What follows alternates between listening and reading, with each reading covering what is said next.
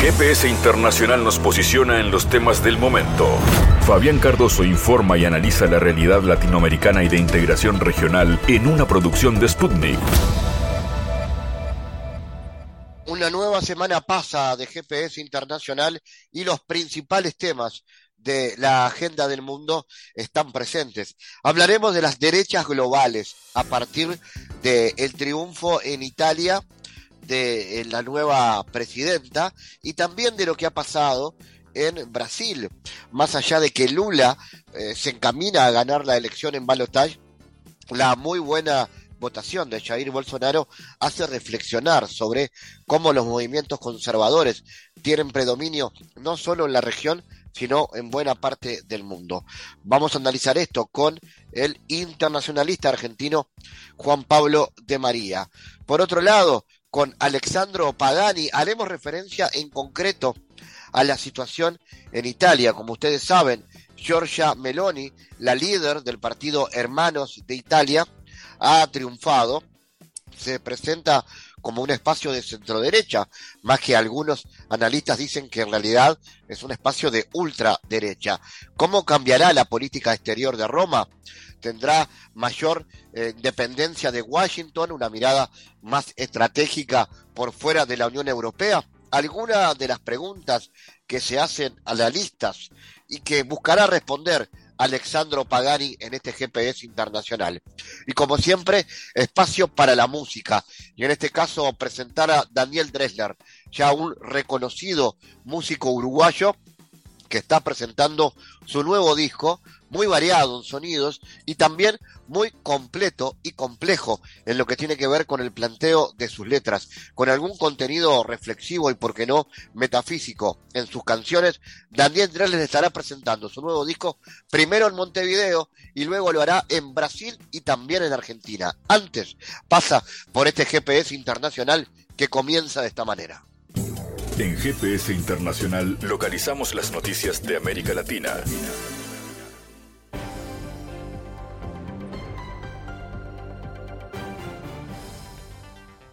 Cerramos la semana con noticias. La inflación anual en Colombia a septiembre del 2022 llegó al 11,44%, su nivel más alto desde marzo de 1999 es decir, en los últimos 23 años, informó el Departamento Administrativo Nacional de Estadísticas. En septiembre del 2022, la variación anual del índice de precios al consumidor fue de 11,44%. El comportamiento anual del IPC total se explicó principalmente por la variación anual de las divisiones alimentos y bebidas no alcohólicas y alojamiento, agua, electricidad, gas y otros combustibles. Solo en septiembre, la inflación reportó una variación mensual del 0,93% por el alza de precios en alimentos y bebidas no alcohólicas y alojamiento, agua, electricidad, gas y otros combustibles. En el noveno mes del año, los mayores incrementos de precios de alimentos se registraron en la arachacha, ñame y otros tubérculos, las frutas frescas y la cebolla. El gobierno boliviano inició la construcción de la planta Cocabol con el objetivo de industrializar la hoja de coca en el departamento de Cochabamba, donde busca producir cremas, pasta dental y jarabes, según explicó la gerente del Servicio de Desarrollo de las Empresas Públicas Productivas, Fátima Pacheco. Hemos dado inicio a la construcción de la planta procesadora de coca, algo fundamental, un logro importante para el país. Esta planta permitirá industrializar y producir productos en beneficio de la sociedad, informó en contacto con el canal estatal Bolivia TV. La planta, cuyo costo alcanza 8 millones de dólares, tendrá cuatro líneas de producción. La primera de productos secos, en la que se elaborarán infusiones, harina de coca y cápsulas. Otra línea de fitofármacos, de ungüentos, pasta dental y cremas. Además, fármacos líquidos como jarabes y pastillas.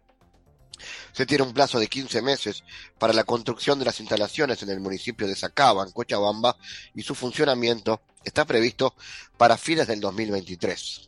Teherán condena la intervención de varios países de la Unión Europea en sus asuntos internos, declaró el canciller iraní Hossein Amir Abolian durante una conversación telefónica con su par italiano. No estamos satisfechos con la postura de varios funcionarios europeos relativa a su injerencia en los últimos acontecimientos en Irán, comunicó el jerarca, citado por la agencia Tasmin. Si la Unión Europea guiada por un doble rasero, busca tomar medidas precipitadas y mal concebidas, entonces debe prepararse para una respuesta de Irán. La joven iraní Mancha Amini, de 22 años, fue detenida el pasado 13 de septiembre en Teherán por la policía de la moral por tener mal colocado el velo y enviada a uno de los centros pertenecientes a la policía y al servicio militar de reconocimiento para darle una charla explicativa. Está previsto que el aeropuerto de la ciudad de Mariupol se reconstruya antes de fin de año que viene, aseveró el primer ministro de la República Popular de Donetsk, Vitaly Jotenko. El aeropuerto de la ciudad de Mariupol será reconstruido antes de finales del año 2023 y será tanto militar como civil. Cuando en 2014 la RPD se proclamó independiente del gobierno ucraniano, Mariupol, con 450.000 habitantes, era la segunda ciudad más importante de este territorio, después de Donetsk. En junio del mismo año, los militares ucranianos recuperaron el control de la urbe. El 20 de mayo pasado, el Ministerio de Defensa de Rusia informó haber tomado el control sobre toda la ciudad, después de lo cual Mariupol escenario de fuertes bombardeos y enfrentamientos callejeros entre las tropas ucranianas y rusas desde marzo, pasó a ser controlada por la RPD.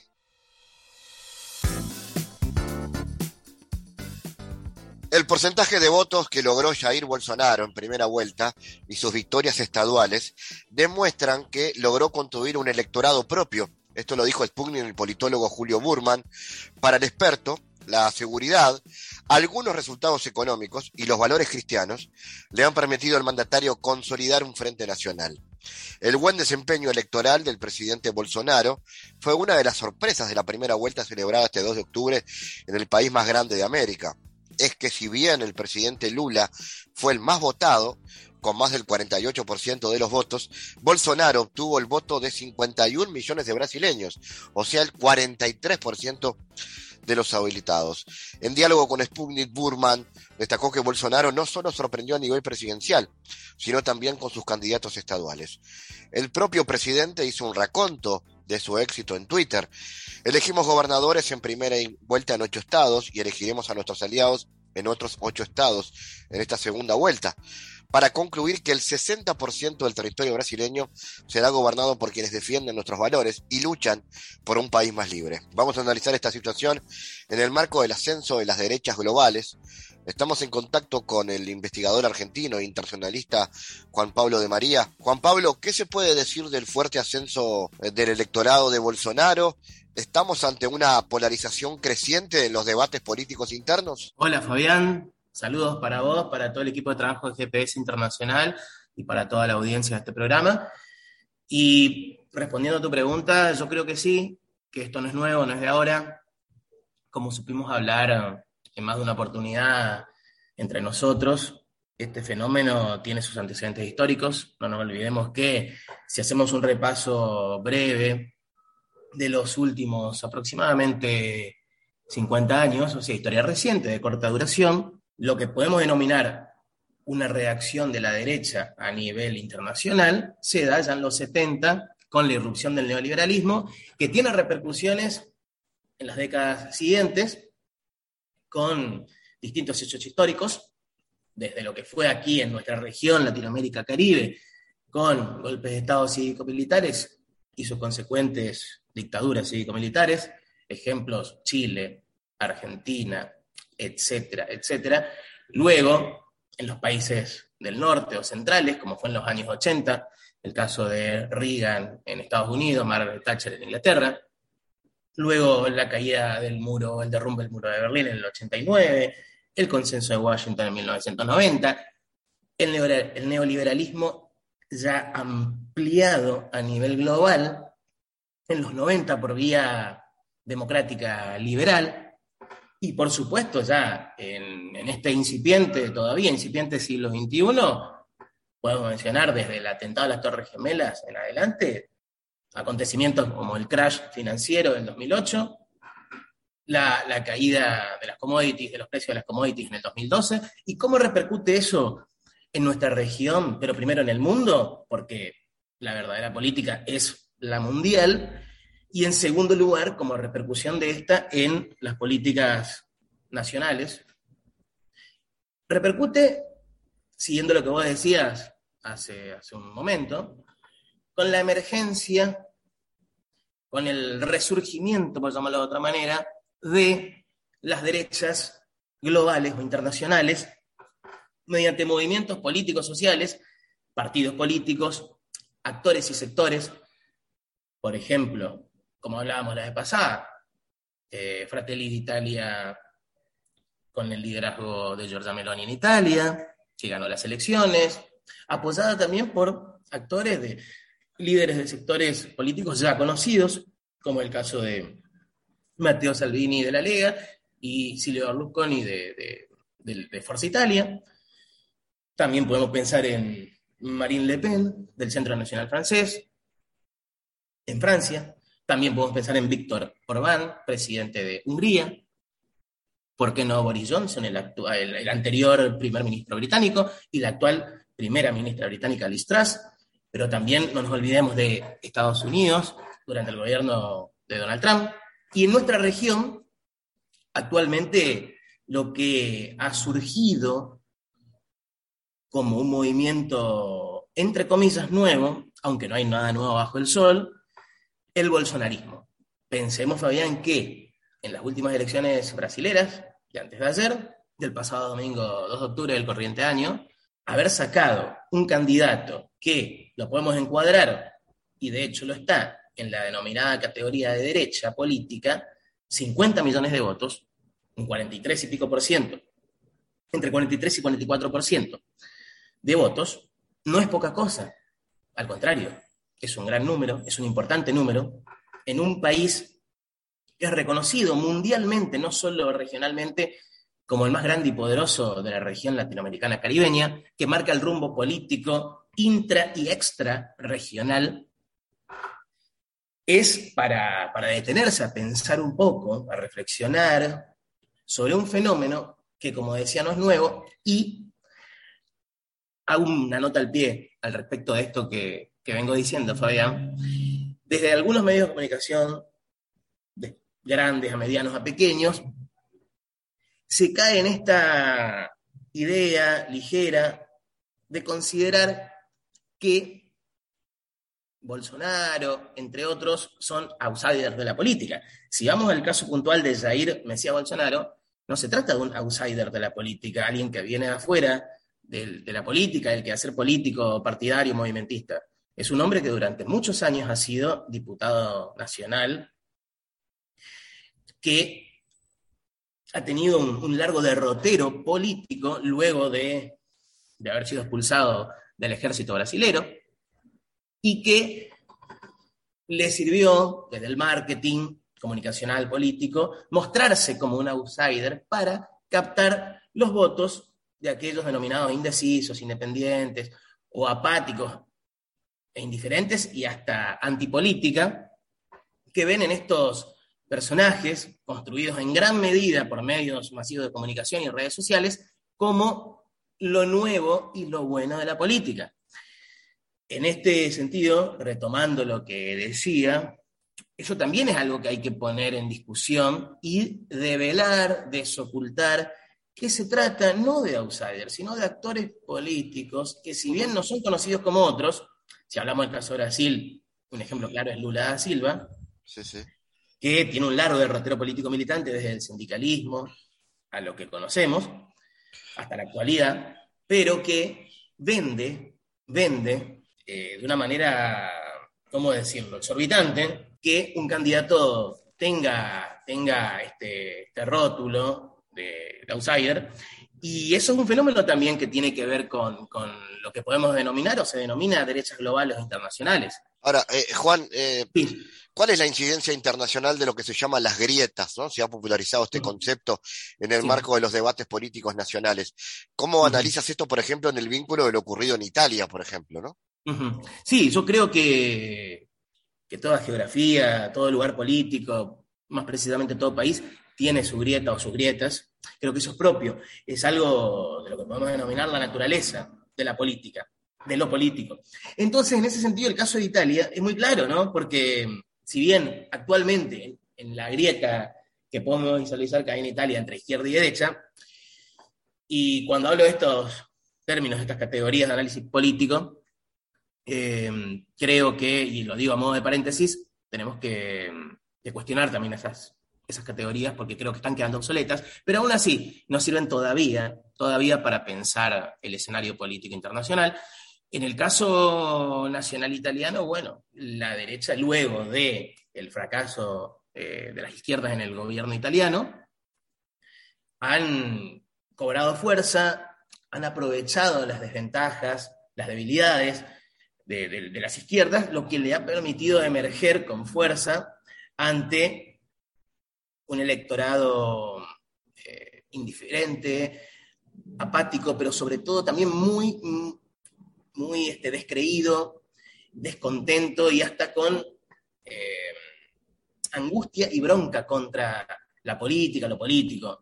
Creo que de eso se valen, de, eso se valen las derechas italianas, que hoy tienen una, emergente importantísima, que es Giorgia Meloni, que ganó las elecciones hace poco más de una semana. En eso las derechas son muy hábiles, muy, muy inteligentes para aprovechar ese descontento, esa, angustia, esa bronca contra la política, contra los políticos y y toda esta, toda esta falta de respuestas que han dado los, los proyectos, los gobiernos de izquierdas, y han sabido capitalizar, han sabido capitalizar esas desventajas de sus adversarios. El caso de Meloni es patente, porque no solo lo ha hecho a nivel nacional italiano, lo ha hecho a nivel internacional. No nos olvidemos de algo muy concreto, para, poner de ejemplo, sus visitas a España, dando discursos nada más ni nada menos que en lengua española, a todo, no solo un electorado español, sino personas, sectores en general que eh, se muestran interesados ante un discurso que promete recuperar valores, tradiciones que tienen que ver con lo nacional, con el espíritu nacional, con el ser nacional, que pasan por la familia tradicional, por este, el desprecio y la discriminación, no solo por inmigrantes, refugiados, sino también por eh, todo aquello que tiene que ver con los sectores de la diversidad sexual cultural, el, derecho que tienen eh, las mujeres por el, hacia el aborto seguro, gratuito. Es decir, yo creo que en, este caso, el caso de, de, Giorgia Meloni, que es el caso de una mujer joven, 45 años, joven, este, digo, en cuanto a, su quehacer político, como, como, actora, como actriz política, eh, tiene, digamos, a su favor todo esto que, venía diciendo, pero mm, vale la pena, Fabián, plantear que lo que esconden, desde mi percepción y mi punto de vista, este tipo de proyectos políticos es una fuerte propuesta eh, tácita en este momento o implícita de un programa económico neoliberal reaccionario vía, por supuesto, democrática, republicana, institucional, no nos olvidemos que esa ganó las elecciones democráticamente mediante el voto popular, que a este fenómeno se le, se le denomina hoy en día posfascismo.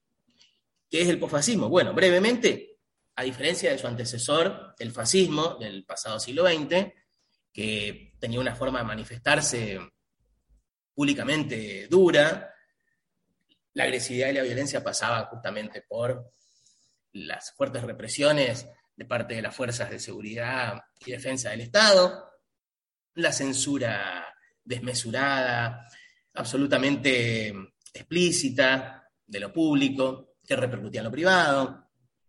Digo, derechos individuales, sociales, libertades individuales. El posfascismo es más democrático, más sutil y, por supuesto, que eh, tiene una, manera de llegar al electorado que eh, cala profundamente en las emociones de las personas, de los grupos sociales, con esto de, como venía diciendo, todo un discurso que tiene que ver con recuperar lo, perdido, producto de la globalización eh, que ha generado justamente la, ruptura de tradiciones, de valores propios de una nación, en realidad lo que, lo que esconde, creo yo, todo esto, Fabián, es, es un proyecto económico neoliberal que eh, tiene consecuencias como son la pauperización social, el empobrecimiento económico, la generación de desempleo, de pobreza, de hambre, eh, algo que aquí en nuestra región conocemos claramente y, y hasta el día de hoy estamos padeciendo sus consecuencias. ¿Y qué pasa con ese concepto de los discursos de odio, del cual se habla mucho ahora? Sí, mirá, yo creo que el tema de los discursos de odio no es de ahora, no es algo nuevo, no es algo novedoso, viene hace mucho tiempo. No nos olvidemos que, si hacemos un repaso breve histórico-político al respecto, los discursos de odio en el siglo XX han dado lugar al surgimiento de distintas formas de fascismo, en Italia, en Alemania, etcétera, etcétera, en nuestra región, en los parte, en gran parte del siglo XX, por lo menos en, en tres cuartas partes del mismo. ¿Y a qué han llevado? han llevado a concretar proyectos políticos que tienen que ver con esto que decía anteriormente. Dictaduras, sean en forma dura o en forma sutil, que terminan cercenando derechos, libertades, que empobrecen material y simbólicamente a poblaciones, a los pueblos más precisamente, y hoy en día, que se está hablando mucho de discursos de odio en medios, en redes, en distintos lugares sociales, que si bien eh, tiene que ver con este cambio de época que estamos atravesando a nivel mundial, histórico, donde justamente eh, reaparecen, porque no es que aparecen, reaparecen, porque esto no, como decía anteriormente, no es nuevo, no pensemos que esto es de ahora y antes nunca hubo, no, reaparecen, resurgen con mucha fuerza, justamente eh, creo que esto es propio de un cambio de época. Y cuando digo esto, creo que todo cambio de época tiene, tiene consigo esto. Discursos de odio, manifestaciones de odio, donde, y acá ya hay una cuestión, creo yo, de tipo antropológica, sociocultural, Fabián, donde el otro es visto como enemigo, donde el hombre es lobo del hombre, como decía el pensador Thomas Hobbes, que justamente cuando plantea esto era en, un cambio de época, estábamos pasando como humanidad de la Edad Media a la Edad Moderna, y la irrupción del capitalismo en ese contexto, que también es un fenómeno mundial el capitalismo, ya en ese contexto, a pesar de que el mundo era más chico de lo que es ahora, por decirlo de una manera ligera, aún así era un fenómeno internacional, generaba, digamos, también manifestaciones de odio, no solo discursos, donde el otro, el ser humano, el vecino, era visto como un enemigo. Y hoy en día estamos viendo puntualmente el caso de Argentina, por ejemplo, de donde provengo, de donde soy, donde aún vivo, cómo se manifiestan esos discursos. Y se manifiestan claramente, si bien es en contra de la clase dirigente política en general, en particular se da contra los actores, dirigentes políticos que provienen de y actúan en un proyecto político popular, nacional, por decirlo de otra manera, de centro izquierdo, de izquierda. Ahí se direccionan, creo yo, fundamentalmente los discursos de odio. Y esto es capitalizado por la derecha o las derechas, que no están exentas, no están exentas de ser atravesadas por esos discursos. De hecho, acá en Argentina, el expresidente Mauricio Macri ha, sufrido amenazas de muerte, pero eh, esos discursos de odio, creo yo, se dan con, con, mucho mayor fuerza contra las personas, eh, actores y actrices eh, políticos que están, están en proyectos nacionales populares. El caso de Cristina Fernández de Kirchner, la vicepresidenta de la República Argentina. Y este, el caso también, lo que pasó con, Lula da Silva en Brasil, que fue amenazado de muerte en más de una oportunidad. El caso de eh, Gustavo Petro en Colombia, que también, también este, le ha pasado lo mismo. Eh, por supuesto que no hay que dejar de lado que Jair Bolsonaro, cuando era candidato por vez primera a la presidencia del Brasil, en el pasado 2018 sufrió un atentado, lo apuñalaron, si bien no fue de gravedad, surgieron algunas teorías que planteaban que en realidad fue un autoatentado, eh, en fin, no, no hubo pruebas contundentes al respecto, lo que sí la realidad fáctica, vale la redundancia, Fabián, es que sufrió un atentado. Lo apuñalaron. Ahora, ahí es donde vuelvo a esto que te decía anteriormente, cómo los discursos de odio atraviesan todo el espectro político en su conjunto, tanto a los autonominados de centro izquierda, de izquierda, como de centro derecha, de derecha, etcétera, etcétera. Pero se ensañan, se ensañan principal y fundamentalmente contra políticos candidatos o dirigentes de, de centroizquierda, de izquierda, nacionales populares. Juan Pablo de María, gracias por tu análisis como siempre para GPS. Gracias a vos, Fabián, y a todo el equipo de trabajo de GPS Internacional. Analizamos los temas en GPS Internacional.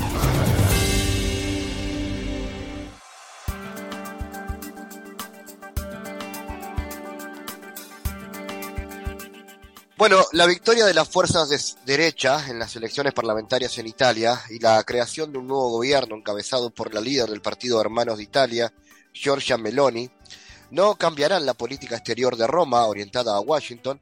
Esto lo ha dicho el redactor jefe de la revista geopolítica Limes, Lucio Caracciolo.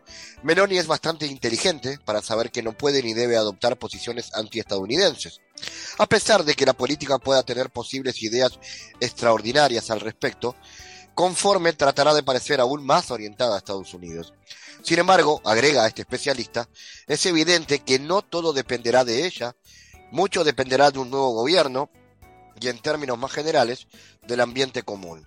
El politólogo hizo hincapié que Estados Unidos aceptó con moderación los resultados de las elecciones en Italia, lo que se debe a que Washington no le interesa quién dirige a Italia, le interesa la estabilidad del país.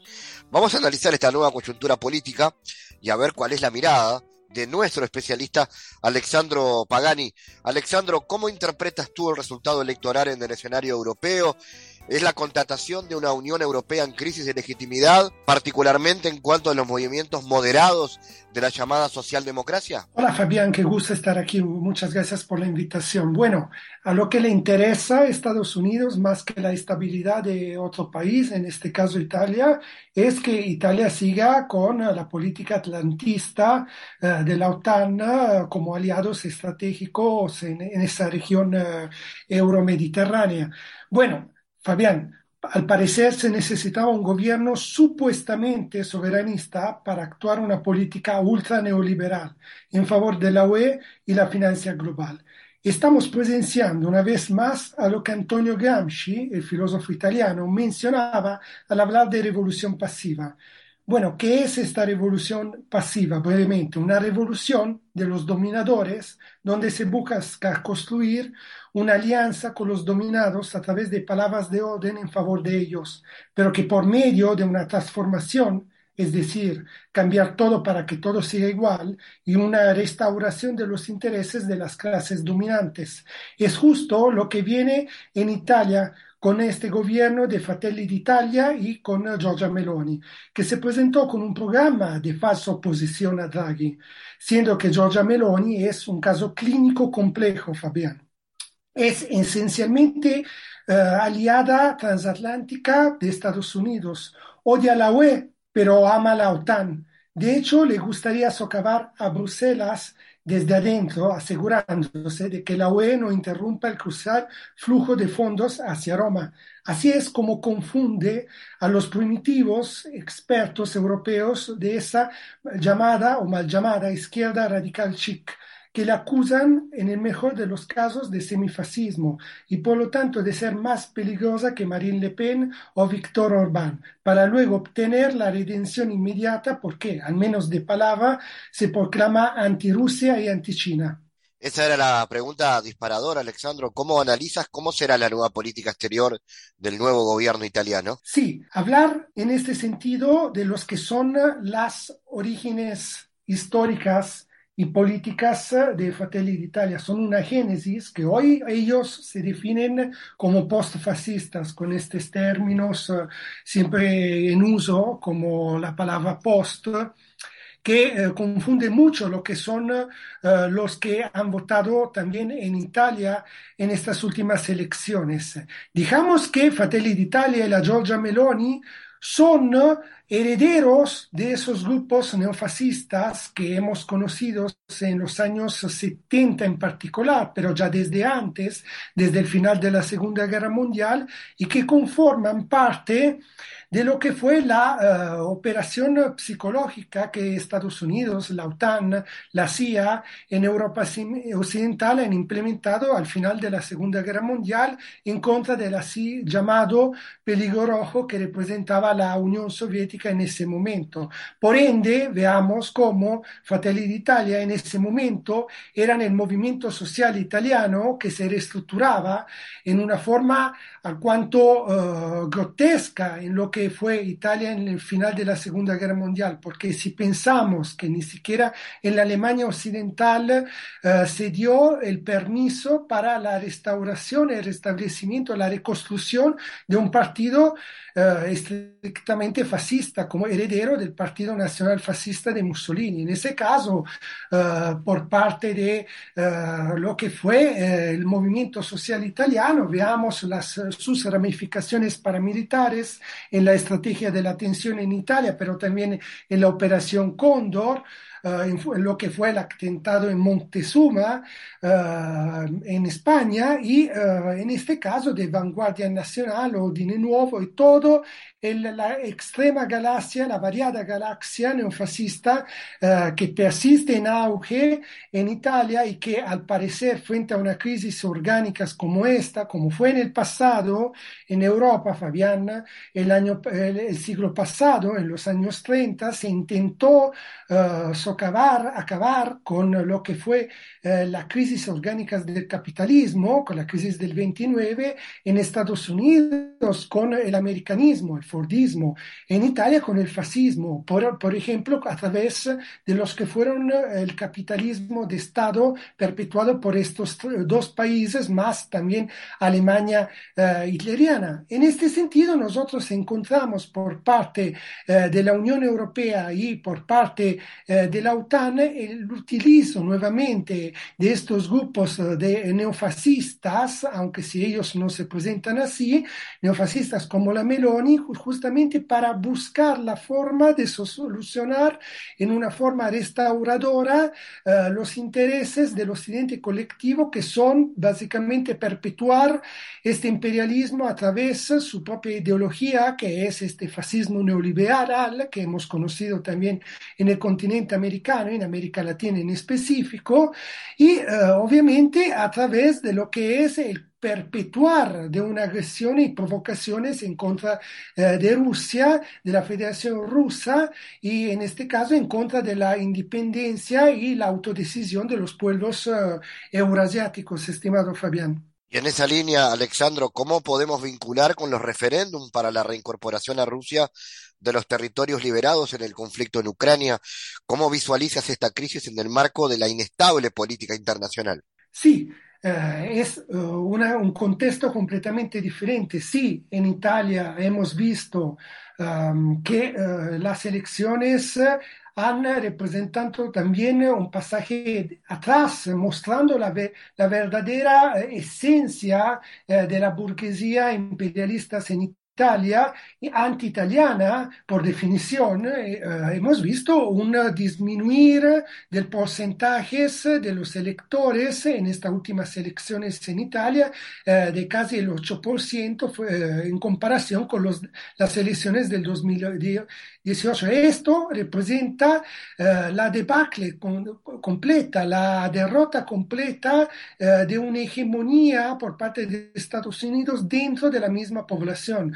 Al contrario de lo que eh, estamos presenciando eh, en Europa Oriental, donde desde ocho largos años las poblaciones eh, de la región del Donbass, pero también de las autoproclamadas repúblicas populares del Donetsk y de Lugansk, más la región de Zaporizhia y Kherson, hoy llegan a este culmine que es básicamente el volver en su propia madre patria rusa por sus orígenes históricas, por su destino común que tienen con la Federación Rusa, encontramos eh, esta victoria popular por parte de estas poblaciones rusoparlantes, porque esto refleja lo que es la, el justo derecho a la resistencia armadas de los pueblos que en el 2014 se levantaron justamente en contra de un golpe ucronazis perpetuado y apoyado y financiado y digámoslo orquestado por parte del occidente colectivo, por parte de la OTAN, y veamos también el clamor a nivel internacional, no solo en esa región del mundo que es Europa Oriental, sino a nivel mundial hacia la multipolaridad. Veamos efectivamente la redefinición del poder otra vez a través de lo que Lenin decía, eh, la prolongación de lo que es el discurso político, es decir, la guerra, y en este caso la guerra perpetuada a través de la autodecisión de los pueblos. Todos eh, eh, conceptos, marcos conceptuales que no se los está inventando Alessandro Pagani, sino que básicamente se encuentran en el mismo estatuto de las Naciones Unidas. El, primer artículo que lo ha mencionado justamente hace pocos días eh, el mismo presidente de la Federación Rusa, Vladimir Putin, se refleja en el derecho a la resistencia armada y el derecho a la autodecisión por parte de los pueblos. Pero lamentablemente nosotros sabemos, Fabián, que esto de la autodecisión de los pueblos es eh, algo, es algo muy interpretativo según Estados Unidos y todo el occidente colectivo. Es decir, si estamos hablando de una república de las mafias controladas por el UCK, que es una organización paramilitar y narcoterrorista, en este caso, y me estoy refiriendo al caso del, del referéndum uh, para la independencia de una región que era Kosovo, de, Serbia, uh, ahí entonces veamos que todo el occidente colectivo apoya uh, esta supuesta autodecisión de los pueblos. pero no es la misma situación, no encontramos un reflejo igual en lo que son, son las, los referéndums populares en el Donbass hemos visto que inmediatamente el Consejo de Seguridad de las Naciones Unidas se ha reunido uh, y ha encontrado 10 vo votos en favor para condenar este acto pacífico y democrático por parte uh, de las poblaciones uh, rusoparlantes de esa región. Y del otro lado veamos también nuevos intentos para salvar, digamos, el barco que está cayendo en el agua, precipitando en el agua, que en este caso es por parte de un emprendedor eh, como es Elon Musk, uh, que a través de su empresa Tesla propone algunos puntos programáticos para uh, llegar a la paz en esa región y en este sentido volver básicamente a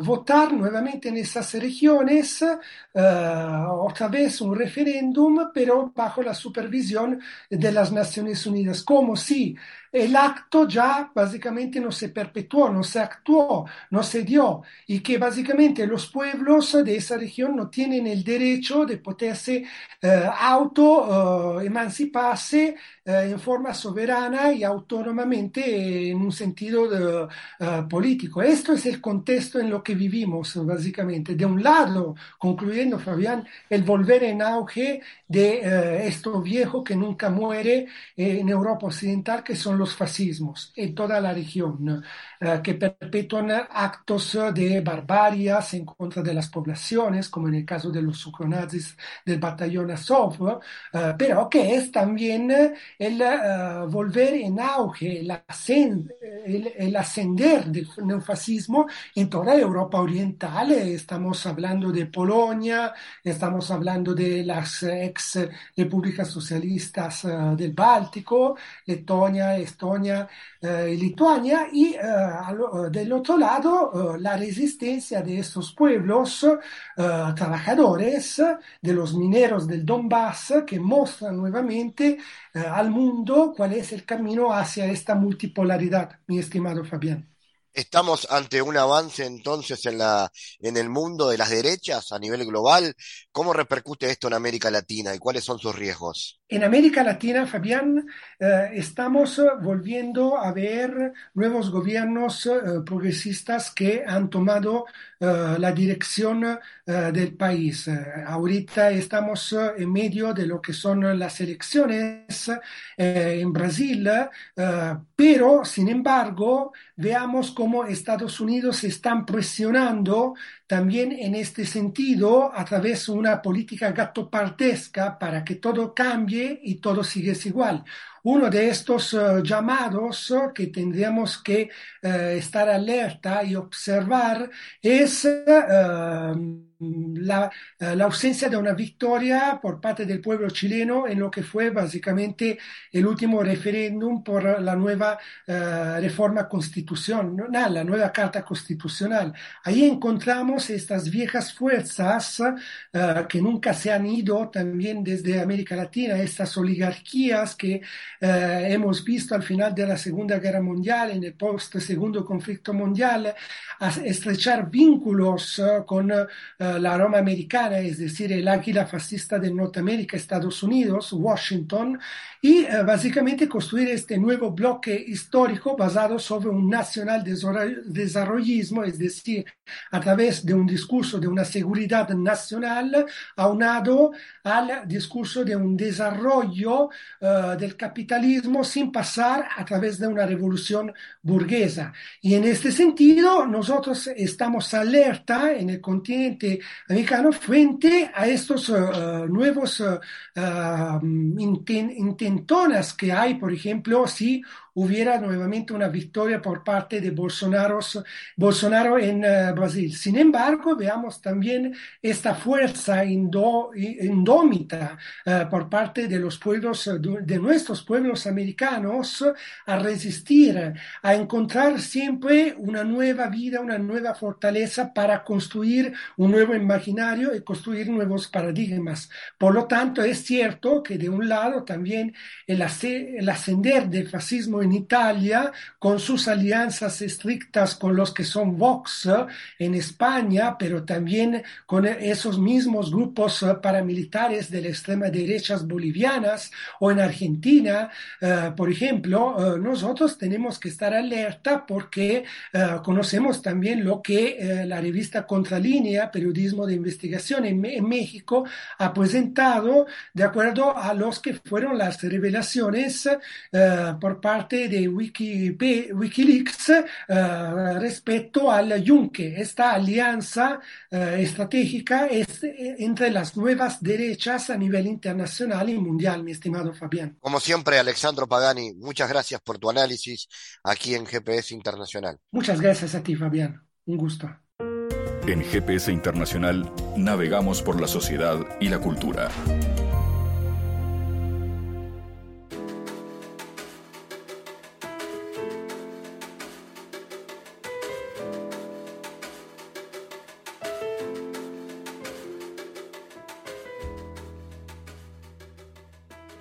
Bueno, Daniel Dressler está lanzando su nuevo álbum este viernes, se llama La voz de la diosa Entropía, un paso al frente con la voz de la diosa Entropía, su noveno disco, una colección de canciones nuevas en la que el artista uruguayo viaja entre la música del Río de la Plata y el pop, entre la calma y el caos, entre las relaciones humanas y la metafísica.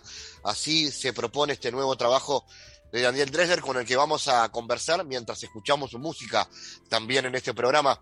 Daniel, bueno, ¿cómo es esa mezcla de varias cosas y cómo te lleva y cómo te convoca esta diosa entropía y su voz? Bueno, antes que nada, eh, es, es, un disco de canciones inéditas, ¿no? Que yo, desde uno, que no sacamos un disco de canciones inéditas, y uno fue publicado en el 2017. ¿no? En 2019 sacamos Aire, que era un disco de versiones, que quedó medio ahí como en el tintero porque no lo pudimos presentar porque inmediatamente empezó la pandemia. Y bueno, eh, ahora estoy sacando un disco de canciones inéditas nuevamente, así que para mí es como un momento muy, muy novedoso. Eh, tuve mucho tiempo dándole vueltas a esta idea de, la entropía, que es como una gran fuerza cósmica, una gran corriente subyacente a toda la realidad que lleva todo hacia el desorden. O sea, en, en el cosmos nada espontáneamente tiende a ordenarse. Probablemente sea la única ley física inmutable, la única que nunca va a ser este, derribada hay como un consenso muy grande entre todos los filósofos y los científicos de que esa ley es la ley suprema de la ciencia. Y yo empecé a pirar, ¿no? Con que eh, en realidad es como una diosa, ¿no? Esa ley es como una diosa, es como si hubiese un Olimpo, pero en vez de tener los dioses griegos clásicos, ¿no? Tiene cada una las leyes de la ciencia y Zeus ese Olimpo es esta maldita diosa entropía que lleva todo hacia el desorden. Y uno vive la vida entera intentando ordenar sus, sus relaciones, este, su economía, su casa, mantener su cuerpo también funcionante, ¿no? Tener la glicemia donde tiene que estar, el colesterol donde tiene que estar. Pero en el fondo hay una fuerza subyacente contra la cual nosotros vamos luchando, como si fuéramos invistiendo molinos de viento, que es esta entropía, ¿no? Que silentamente, silentemente lleva todo hacia el desorden. Y en realidad, a ver, desde que llegamos a esto, firmamos un contrato de entrada, que es un, un contrato a término. Sabemos que nos vamos a ir desordenando y desintegrando a medida que avance la vida, este, yo no digo que no sea importante hacer ese esfuerzo de ordenarnos y de ser felices, ¿no? tratar de llevar la vida, todo lo contrario, tratar de llevarla de la forma más alegre posible, de la forma más disfrutable posible, pero sabiendo de que en el fondo es un esfuerzo que a la, a la larga lo vamos a perder, este, y no obsesionándonos con tener control de todo lo que acontece alrededor nuestro, porque ese tipo de obsesión lleva a vivir la vida de una manera neurótica y no es la idea. ¿no? O sea, básicamente de eso habla el, el, disco, eso habla la canción que le da nombre al disco, de la idea de, bueno, saber lo que está pasando y al mismo tiempo, bueno, relajarnos, ¿no? El primer verso de la canción lo dice bastante claro, ¿no? Justo cuando llegaste a la cima del monte y divisaste el horizonte, este, justo después de pasarte una vida entera tratando de encajar cada pieza en un proyecto de vida, llegó del cielo la revelación de que al final no habrá compasión. La última voz que se oirá será la voz de la diosa entropía relax, relax, relax, relax, será la voz de la desentropía. Básicamente ese es el concepto subyacente a todo el disco. De alguna manera u otra, las ocho canciones del disco están conectadas con esa idea. Daniel, y en, la, y en los sonidos hay, una mezcla que te acompaña siempre, creo. Eh, candombe, reggae y pop, eh, arreglos orquestales, minimalismo. Durante mucho tiempo estuvo también eh, el sonido de la murga, recuerdo una canción que durante muchos años sonó que era full time, ¿no? Uh -huh, eh, uh -huh. eh, esa mezcla siempre te, te, define también, esa mistura. Sin lugar a dudas, eh, los discos son, mis discos son como, no sé, viste, como, como decía Jaime Ross, ¿no? Ir cambiando estaciones de radio y van apareciendo diferentes estilos. Creo que eso lo heredé de, de la forma que tienen los Beatles de ver la música. Y a mí siempre me, me gustó mucho experimentar con diferentes estéticas, con diferentes ritmos, con diferentes planteos armónicos y melódicos.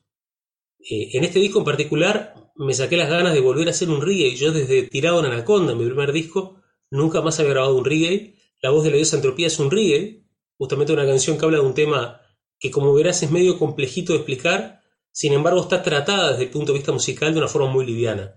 Es un reggae amistoso eh, invité a Kevin a cantar esa canción porque ese humor que tiene Kevin, siendo argentino, él tiene como una cosa muy californiana, así como de llevarse la vida easy going, ¿no? Una manera muy livianita, muy... Tiene mucha profundidad intelectual Kevin, pero al mismo tiempo es un tipo que vive muy relajado, a diferencia de cómo somos nosotros acá en el Río de la Plata, que somos gente que nos, nos tomamos todo muy en serio, ¿no? Y me pareció que estaba bueno llamar a Kevin justamente para esta canción porque el tipo de humor que él tiene encaja en la canción y en el disco. De hecho, en la canción se pasa toda la canción diciéndome, tranquilo, Dani, deja fluir, hermano, está todo bien. Ya está, soltá, no te preocupes, ¿no? Eh, así que ya te digo, ¿no? Es un, en el mismo disco hay un candombe abriendo el disco, que es el tiempo del tiempo, después viene un reggae, que es la voz de la entropía, después viene el secreto de tu abrazo, que es una canción bien pop, con una batería grabada por Martín Ibarburu y, y con un ritmo así bien como si fuera Yaván, digamos.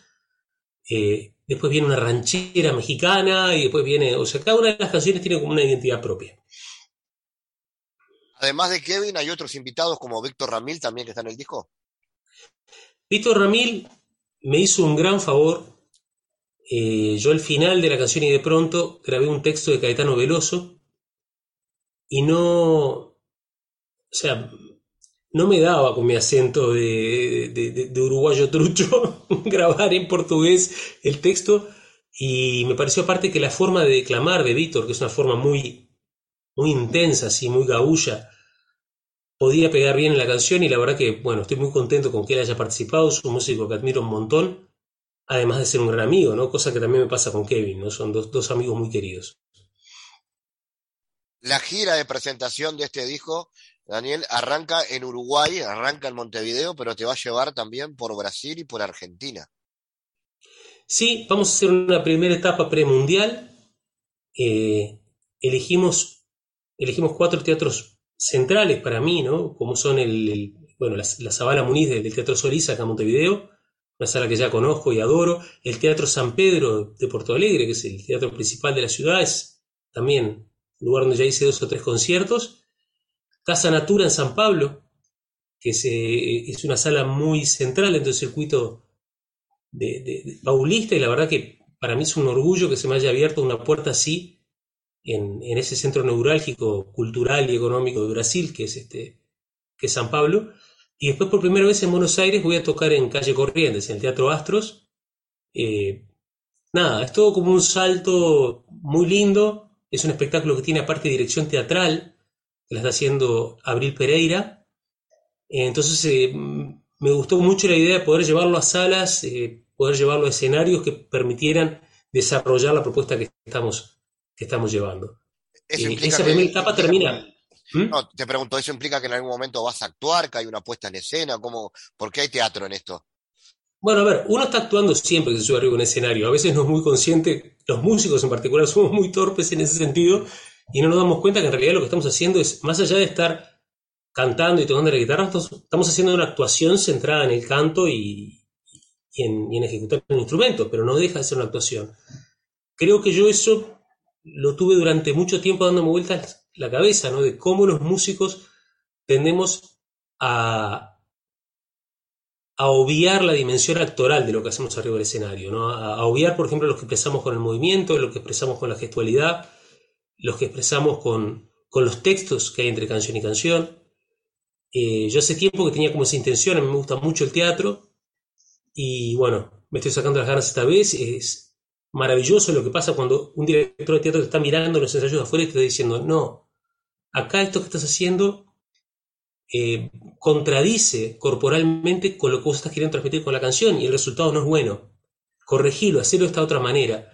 Y realmente las cosas que pasan son muy sorprendentes, mismo para una persona como yo que hace 30 años me estoy subiendo arriba de un escenario, ¿no? Eh, estamos teniendo unos ensayos súper lindos y súper novedosos para mí, Creo que este es un camino que emprendo ahora y que lo voy a tratar de seguir desarrollando el resto de mi vida. Y bueno, y por eso también esta primera etapa nos centramos en que sean teatros lindos, grandes, con buenos escenarios, en, las ciudades centrales donde yo me muevo, ¿no? que son San Pablo, Porto Alegre, Montevideo y Buenos Aires. Ya después del Mundial, o sea, paramos inmediatamente empieza el Mundial, y después del Mundial vamos a ir a, México, vamos a ir a España, a Colombia, a Chile, y obviamente vamos a seguir recorriendo todo el interior de Uruguay, el interior de Argentina, este, el interior de Brasil. Buenísimo, Daniel. Así que va a haber mucha, mucha forma y mucha movida para escuchar tu, trabajo, eh, tanto en Uruguay como en la región. Esperamos entonces el 13 de octubre para quienes quieran ir, eh, ya seguramente puedan conseguir las entradas, ¿verdad? Sí, sí, las entradas están a la venta. Eh, el 13 de octubre estar en esa sala maravillosa que es la Sala Muniz. De, las salas que toqué en mi vida, creo que es una de las que más quiero. Eh, yo hice un concierto hace seis años en la Sala Muniz, en la Sala Muniz estaba, bueno, esperando esta oportunidad para volver a presentarlo y aparte, en particular, este espectáculo con la puesta de luces que tiene, la puesta sonora y el movimiento escénico que hay arriba del escenario, eh, no se me ocurre un mejor lugar para iniciar la gira que ahí, en nuestro querido Teatro Solís. Daniel Dresler, gracias por haber estado en GPS. Muchas gracias para vos, querido, nos estamos viendo.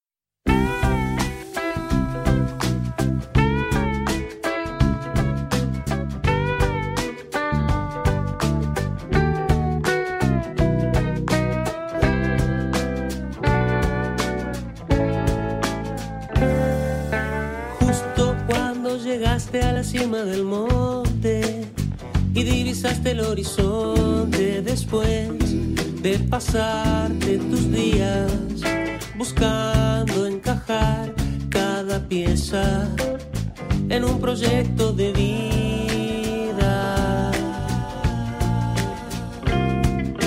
Justo cuando sentías dominio del tiempo tecnología, llegó del cielo la revelación.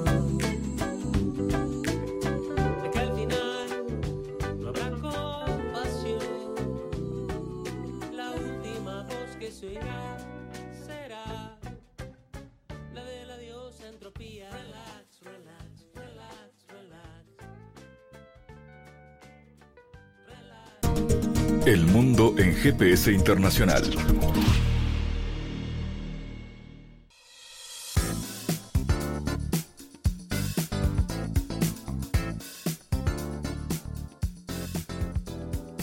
En diálogos geopolíticos analizamos diversos asuntos que atañen a la política mundial, desde el abordaje de los ámbitos multilaterales de articulación política a nivel global hasta las cualidades y los propósitos de las configuraciones regionales, tanto en América Latina así como en otras regiones. Nuestro objetivo es poner foco a una gran diversidad de temas que atañen a la geopolítica en el mundo contemporáneo. Para eso vamos a recibir a Santiago Caetano, aquí en GPS. Bienvenido, Santiago. Muy bien, Fabián.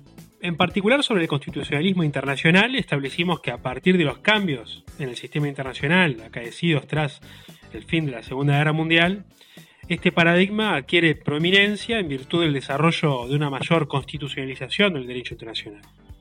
Y en este sentido, se promueve la universalización de un conjunto de valores provenientes de Occidente, de carácter liberal, tales como los que hemos mencionado, como el de democracia, eh, la defensa del Estado de Derecho, de los derechos humanos, y las constituciones modernas occidentales.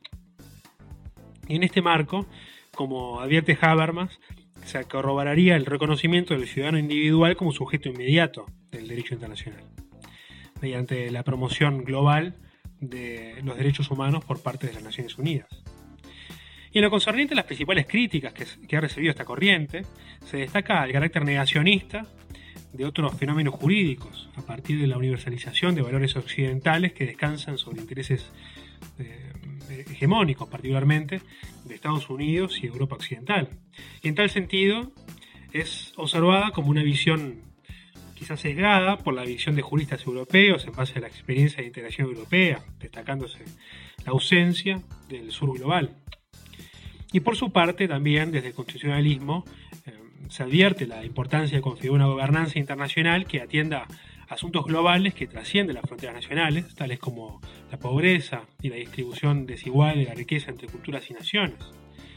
Y más aún, desde esta corriente se liga que en un sistema internacional heterogéneo, con actores diversos e interdependientes, que cooperan en asuntos globales como lo que hemos mencionado como democracia, seguridad, derechos humanos, entre otros, se promueve la necesidad de una gobernanza internacional capaz de articular sus políticas y por consiguiente generar bienes públicos globales. Gracias Santiago por tu aporte a GPS Internacional. Gracias Fabián, hasta la próxima. Les recordamos las formas de seguirnos a través de nuestras redes sociales. Somos arroba GPS Inter en Twitter. Estamos también en la red Facebook GPS Internacional y a través de una lista de difusión a través de la red Telegram, donde habitualmente compartimos los contenidos de cada uno de los programas GPS Internacional, esta producción de Sputnik que se emite en M24 en Uruguay, en las radios públicas de Bolivia, en Radio del Plata en Argentina y a través de nuestra página mundo.sputniknews.com. GPS Internacional es un programa de información y análisis de los temas más importantes del mundo con mirada latinoamericana. Fabián Cardoso en GPS Internacional junto a los protagonistas analizó la realidad. Una producción de Sputnik.